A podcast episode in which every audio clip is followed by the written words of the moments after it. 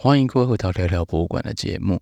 那这两周还大家都过得还好吗？哎，其实是三周才对，因为上周刚从日本回来，所以就没有办法有找到时间录音，就延后到了这周才录音。那么这周的节目当然也是做的比较简单一点，就只回顾先前的两篇文章。第一篇文章就是我每一秒都不想跟狗狗分开。第二篇文章主要是跟选举有关的，博物馆成为投开票所的五大理由。博物馆选区的投票率。其实会比全市的平均投票率还要来得高，这究竟是怎么回事呢？那我们就先来看这个跟选举有关的调查报道。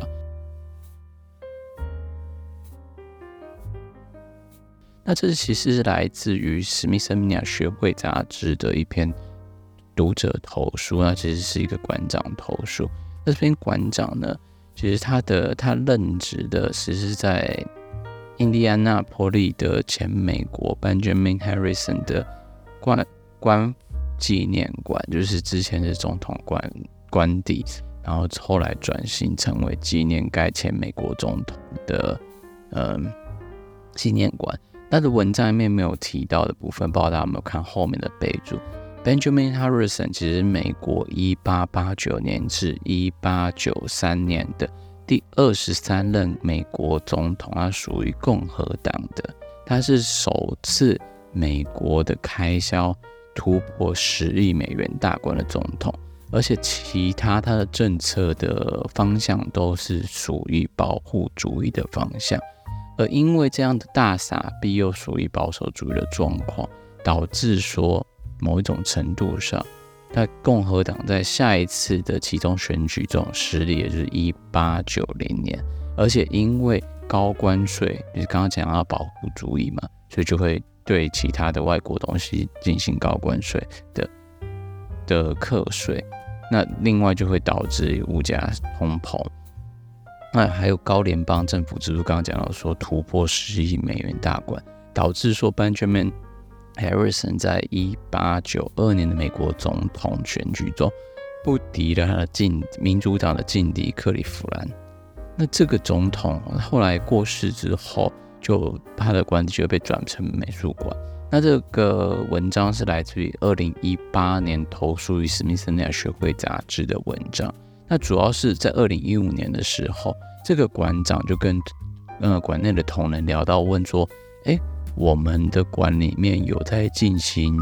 当做投开票所的服务吗？那馆长就是呃馆员就突然听完之后就突然想到说，哎，怎么怎么还没有？因此他们就开始跟当地的选举委员会开始进行接洽，因为从这个要求从来没有人说过，所以当时的选举委员会也就是有点害怕，说这个馆是发生什么经营危机的吗？那至于后来澄清之后。便受到很多当地政府官员的支持，而快速的转型，在隔年，好像是隔年吧，就成功的变成了地方选举的投开票所。那这一个结果呢，是在二零一七年，他们就联合了当地大学的公共与环境学院来进行合作研究，来研究说为什么。会需要把博物馆转成投开票所。那在讲结果之之前呢，先来讲讲看馆长他为什么会有觉得说博物馆应该当成投开票所的五大理由。其中第一大理由，社区的民众对于这个机构来说，它的凝聚感、认知度远高于其他一般的公共服务场所，因此，所以透过博物馆作为投票站，更能使选民容易找到投票地点而提高投票率。那第二个是博物馆跟其他公家机关的建筑物来说，也都是具有非障碍环境的设计的。因此呢，所以如果有些民众需要轮椅的需求啊，或者需要一些辅辅助行走的方法，假如说嗯像斜坡啊或者电梯啊这些这些设施。其实，在博物馆也是相当适合作为投开票所的，因为博物馆在这样进行展示，呃，民主的进行，呃，民主投票的过程当中，有机会展示博物馆对公平、无障碍、无党派公民参与的承诺。嗯，再来的话，第四个是博物馆作为文化机构，有必要成为以身作则的公民榜样，那来鼓励社区居民来仿效博物馆的参与态度。那最后一个，其实就是跟之前很像是呼吁行动的公民领领袖的角色，这个跟前面一样，就是博物馆要以身作则来跟大家讲到说，怎么样进行公民参与的部分。那这这五点的结果之后，我们再跳回来，后面他的在二零一七年的研究，那二零一七年这个研究是主要是在探讨前一年二零一六年，就是他们解申请通过之后，二零一六不好意思打个嗝，二零一六年的结果，那在最后发现说，投博物馆选区的投票率，就是这区的投票率，比起市区中高出了六个百分点。就六个百分点还不还不是最厉害的，在之前呢，博物馆的这个选区，在博物馆还没变成投开票所之前，它的投票率是落后于全市平均的两个百分点，因此从一开始的落后变遥遥领先，也是算蛮厉害的。因此，他们在这二零一七年的研究就有导出一个结论，就是博物馆作为投开票所，其实会。促进的社区民众投票的公民参与率，还是相当厉害的。而且呢，博物馆博物馆都会聚集，嗯，设置在一些蛮也比较旧的博物馆，都会设置在一些交通便利的地方，或者是社区中心。那同时间也能促进大家投投票的意愿。那其实不只是这个博物馆有是投开票所。其实，在美国各地的博物馆都已经转型成了投开票所，例如纽约的布鲁克林博物馆、芝加哥的广播通讯博物馆、新墨西哥州的罗斯威尔博物馆和艺术中心，以及圣塔芭芭拉的自然历史博物馆等等等。这些历史的实际证明都证明说，博物馆在社会中担任促进参与与民主价值的角色。那这个是这个当时候会选择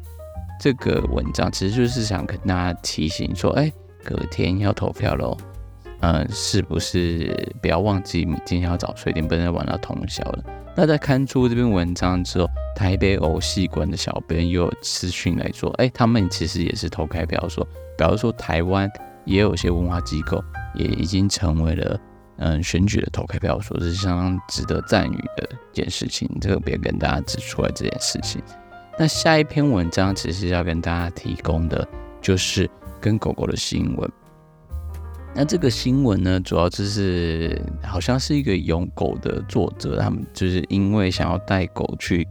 出去玩吧。那我嗯，行程中如果牵扯到博物馆的话，其实都变得蛮尴尬，只能人进去，狗就不知道该怎么办才好。因此他就整理出了这篇，因为有些他一开始的开场就讲到说，假如你是非常非常有名的人，像是 Demi Moore，戴米莫尔大家不知道是不知道是谁，是以前的老牌电影明星。那我想新年轻的观众应该电影电影迷应该都还不知道 Demi Moore 是谁，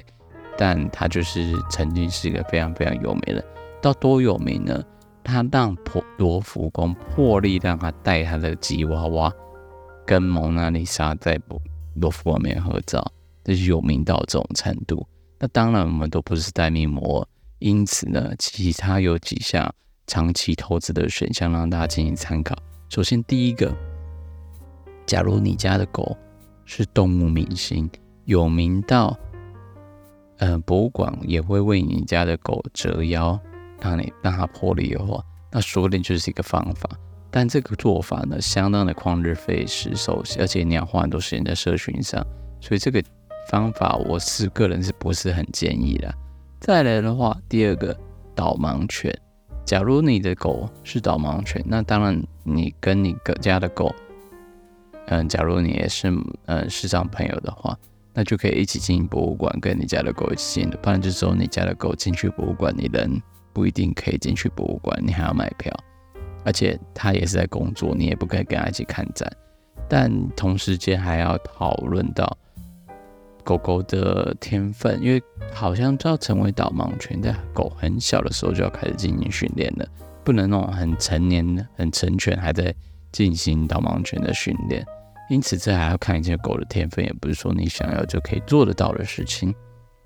再来的话，吉祥物 A.K.A. 地缚灵，这个分为人跟狗的部分来做讨论。人的话，就是你每天带那个狗去博物馆绕，绕到后来变成一个习惯，然后到后来变成一个家，嗯，街坊就是街坊邻居都知道你的存在，连博物馆也知道你就是每天都会去的这个人，还上了新闻。但这个可能要十几二十年的努力才可能达得到，就投资成本也是相当的高。假如人家的狗就被博物馆当成吉祥物。那就会这也是不太一样，因为那边博物馆养的狗，在博物养在博物馆里面的狗，跟你家的狗不是很一样。这个情况哪些呢？像是澳洲雪梨消防博物馆里面的吉祥的吉祥物就是那只狗狗。那如果这样真的不行的话，那如果狗是牧羊犬总行的吧？但牧羊犬的话，就是在特殊的博物馆，像什么生态博物馆里面有农场，还有饲养动物的话。像是在英国的食物博物馆里面就有这样的牧羊犬的工作，那这博物馆里面就有一只狗，那同时间那个你也要在博物馆里面工作才能成真。在最后一个，嗯，有点难，而且挑战有点高的就是侦查员。这怎么说呢？波士顿美术馆里面有一只可以嗅出标本害虫的侦查员。就是跟之前的机场遇到那些米格鲁一样，那我们就可以用鼻子闻得到害虫，然后就可以降低博物馆的藏品被害虫破坏的可能性。但这同时也是需要天分的，而且他在博物馆里面就是在工作，而且不一定是在展区哦，可能是在后面的办公室，所以嗯，跟之前讲的好像也都不是很一样。那如果你不考虑这样长期投资的话，那呃，或是你有真的进行了这样长期投资，像狗狗变超级超级有名，你还可以考虑狗狗变成标本浸泡在福马林之中，永远的都住在博物馆的选项。那这怎么说呢？第一个，它一定要有名到博物馆不得不收藏它的有名程度，像在历史上有一个一定的定位。那狗狗要有名成这个样子，我想真的也是万中选一啦，这有点难。但同时间，机构也有自己的收藏政策，不是说有名到不可忽视就一定会被收藏。假如这个博物馆就是没有在收藏狗啊，那你也不能强迫他收藏那家狗的遗体吧？那此外呢，嗯、我觉得也要可能要问问看狗的自己的意思，毕竟它被放进博物馆馆场之中，就是会被丢进仓库里面放很久很久不见天的日子，要再让它在地下室再多活个一两百年。嗯，这都主人想，狗不一定也会想，可能还是要透过宠物沟通师来询问狗狗的意见，到底想不想被这样做吧。那如果真的都不想要进行以上所有的长期投资的朋友，那这个时候，法国一个网站叫做“与我家狗狗的旅行网”，那这个法文我贴在文章里面，大家可以自己去搜寻。那这网站相当的好用，它基本上就是一个互动地图，有各种不同的选项，像是住宿啊、嗯、保姆服务、兽医啊等等相关服务，或是你在住宿的地方就可以选。跟狗友善的旅馆、亲人旅馆跟露营区有哪些都可以带自己的狗？那同时之间，对狗狗友善的城堡、古迹、博物馆、海滩、公园和餐厅，基本上就是一个人要带狗出门玩的百科地图。像假如说我那时候就有提到一个例子，假如说我千里迢迢要从台湾出发带狗去巴黎一起同游，那巴黎时候你有哪一间博物馆可以进去呢？就根据这个网站。就走一个是叫做开放的蜡像馆，嗯，但那个馆我自己也没进去过，所以我不知道那个是好还坏。但就走这个。那同时间，如果你有办法，因为你都都大千里迢迢带狗去到巴黎了，那一定有钱租车吧？有钱租车就想去外省，离开巴黎到外省去，那你就可以带狗狗去布列塔尼，那那边有一个叫 Carnac 的史前博物馆。那这个的话，你就可以只要狗狗可以有在躲宠物推车里面的话，你就可以带狗狗一起在这个史前博物馆里面参观。那等于算是你去参观布列塔尼南部的那个巨石遗址之前，有一个很好的准备。那嗯、这个也是一个非常少之又少的情况。那同时间，在某些特定特定的情况下，也会很欢迎宠物。或是狗狗、猫猫一起来看展的，假如像是二零二三年的三月二十九号到十十月一号的法巴黎的兵工厂，那里面有一个档展，档展呢叫做《巴黎动物：一个活生生的城市和历史与故事》。那这个故事，这个展览其实就是回顾了从十四世哎，从十二世纪到现代，巴黎这个城市有哪些跟动物有相关的历史事件，在一一一六年到一一三零年，法国有个国王叫做 Philip of France，呃，法国的菲利普，他其实这个法国菲利普其实是被猪撞死的，呃，我也不太清楚这事情的前因后果，但听起来蛮荒谬，大家可以去查看看。一四五零年的时候，法国发生过被狼群占领的。巴黎发生过被狼群占领的事件，造成当时候人民的一度恐慌。一四五零年，这个这个也是在中古世纪，不是吗？嗯，后来还有什么巴黎的八万匹马，这个我也不知道发生什么事情。但这个这个不同一连串的事件，就是这个展览想要做的。那好，从之前就是这个展览，既然是讲到动物，就很欢迎参观的民众带着他们的公物。他们动物一起来看展，但如果你什么都不想做，也没遇到这些特别的展览的话，那最好的就是带你的爱犬直接去公公园让它跑跑就算了吧，就是或是有户外场地的博物馆，就带带着狗去外面的公花园啊走一走就好了啦。那以上呢，如果对巴黎哎法国之旅有兴趣的话，不妨来看看这个与我家狗狗的旅行网这个。这个网站来计划你的行程，想说趁这这个时间，趁这篇文章的机会来介绍一下跟狗狗有关，不然之前好像都没看过类似的资源可以跟大家分享的。所以今天的节目我就回顾了两篇文章。那第一篇讲到的就是博物馆成为投开票所的五大原因。那其实它博物馆促进公民参与也是博物馆的责任。那希望未来有更多的博物馆能够加入。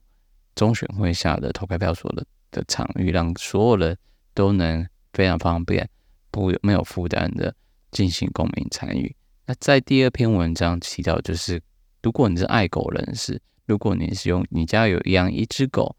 那你有什么资源来查查？你可以带博带狗狗来看博物馆，来看法国的博物馆。我不知道台湾有没有这样类似这样的网站来分析的。